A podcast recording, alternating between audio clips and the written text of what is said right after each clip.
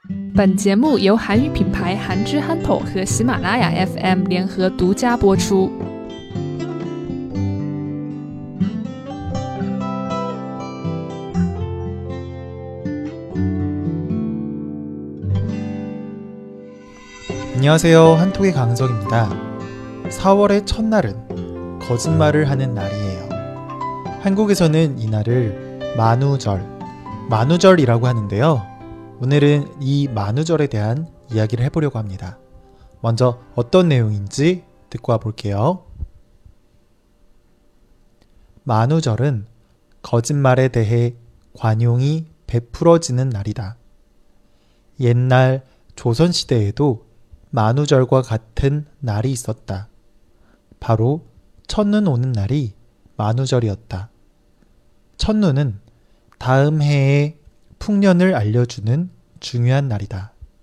이 때문에 첫눈 오는 날만큼은 거짓말을 해도 괜찮았다.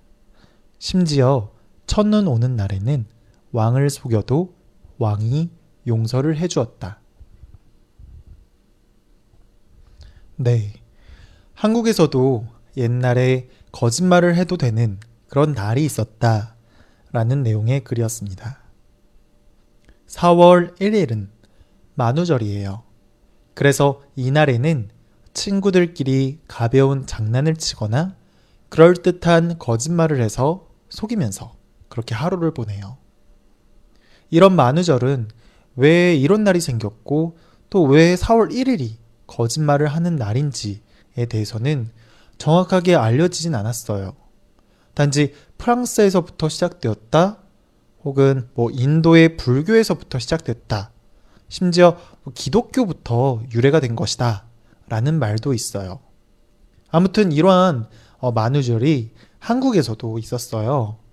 정확히 말하자면 조선시대 때 있었는데요. 만우절과 같은 날이 바로 첫눈 오는 날이었어요.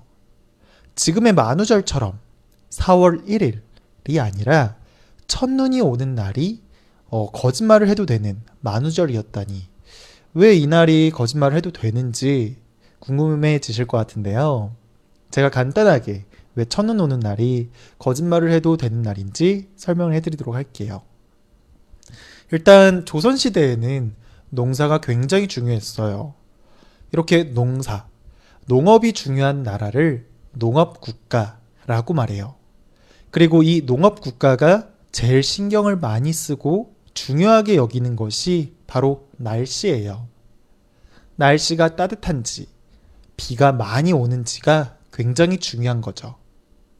봄과 여름에 충분히 날씨가 따뜻하고 비도 많이 오면 가을에 많은 곡식을 수확할 수가 있어요. 이렇게 많은 곡식을 수확하는 것을 풍년, 풍년이라고 해요. 하지만 반대로 충분히 비가 안 와서 가뭄이 되면 가을에 곡식을 거의 수확하지 못하게 돼요. 가을에 곡식을 적게 수확하면 추운 겨울에 버틸 수가 없게 되죠. 또 한국의 겨울은 굉장히 많이 춥거든요. 뭐 한국에서 뭐 이렇게 겨울을 지내보신 분들이라면 충분히 아실 거예요. 아무튼 이런 추운 한국의 겨울을 굶주리면서 보내야 돼요. 이렇기 때문에 날씨가 굉장히 중요해요.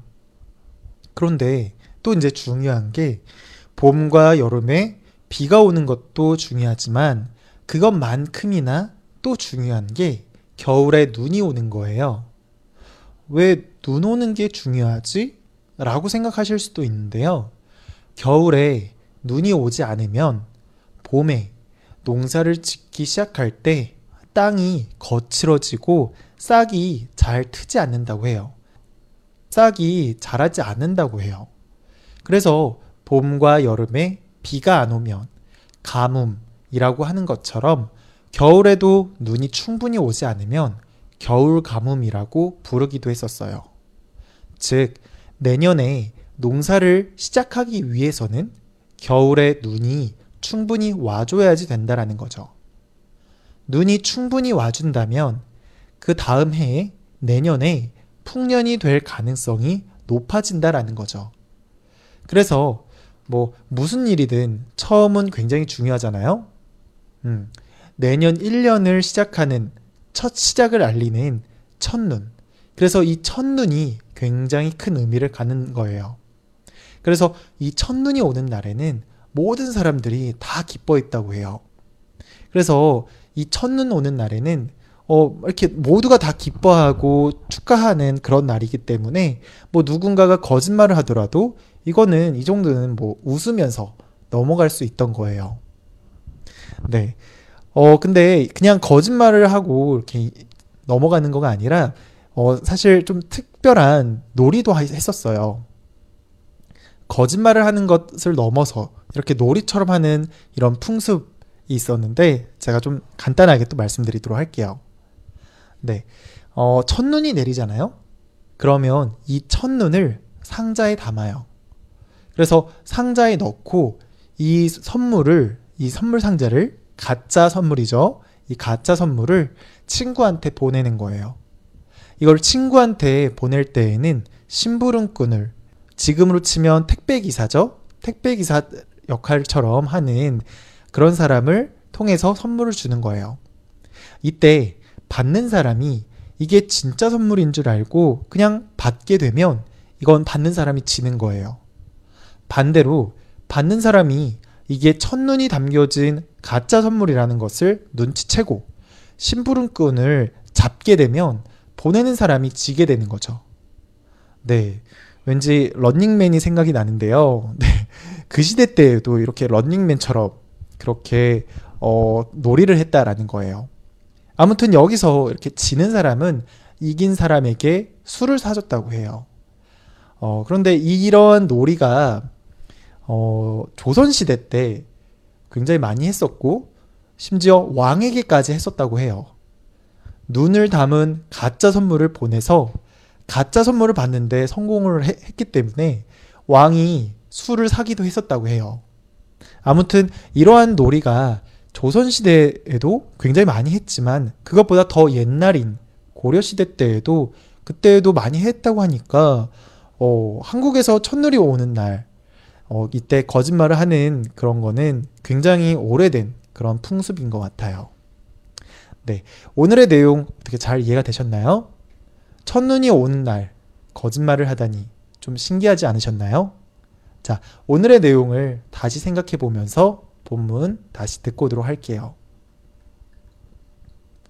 만우절은 거짓말에 대해 관용이 베풀어지는 날이다. 옛날 조선시대에도 만우절과 같은 날이 있었다. 바로 첫눈 오는 날이 만우절이었다. 첫눈은 다음 해의 풍년을 알려주는 중요한 날이다. 이 때문에 첫눈 오는 날만큼은 거짓말을 해도 괜찮았다. 심지어 첫눈 오는 날에는 왕을 속여도 왕이 용서를 해주었다. 네. 거짓말을 해도 용서를 해주고 웃어 넘길 수 있을 정도로 모두가 기뻐하고 즐겁게 하루를 보내던 첫눈이 오는 날. 이제 한국에서는 과거와 다르게 농경 국가가 아니기 때문에 이제는 뭐 첫눈이 오는 것을 그렇게 기뻐하고 거짓말을 용서하거나 뭐 이러는 뭐 풍습은 이제는 사라졌어요. 그렇기 때문에 한국에서 막 첫눈이 온다고 친구에게 장난을 치거나 거짓말을 하면 안 되니까 네, 이 점은 잘 기억하시고요. 그냥 한국에 이런 어, 굉장히 독특한 풍습도 있었구나 라고 재미로 알고 넘어가면 될 것 같아요. 네, 오늘은 여기까지 하도록 하겠습니다. 저는 또 다음 시간에 다른 내용으로 찾아오도록 할게요.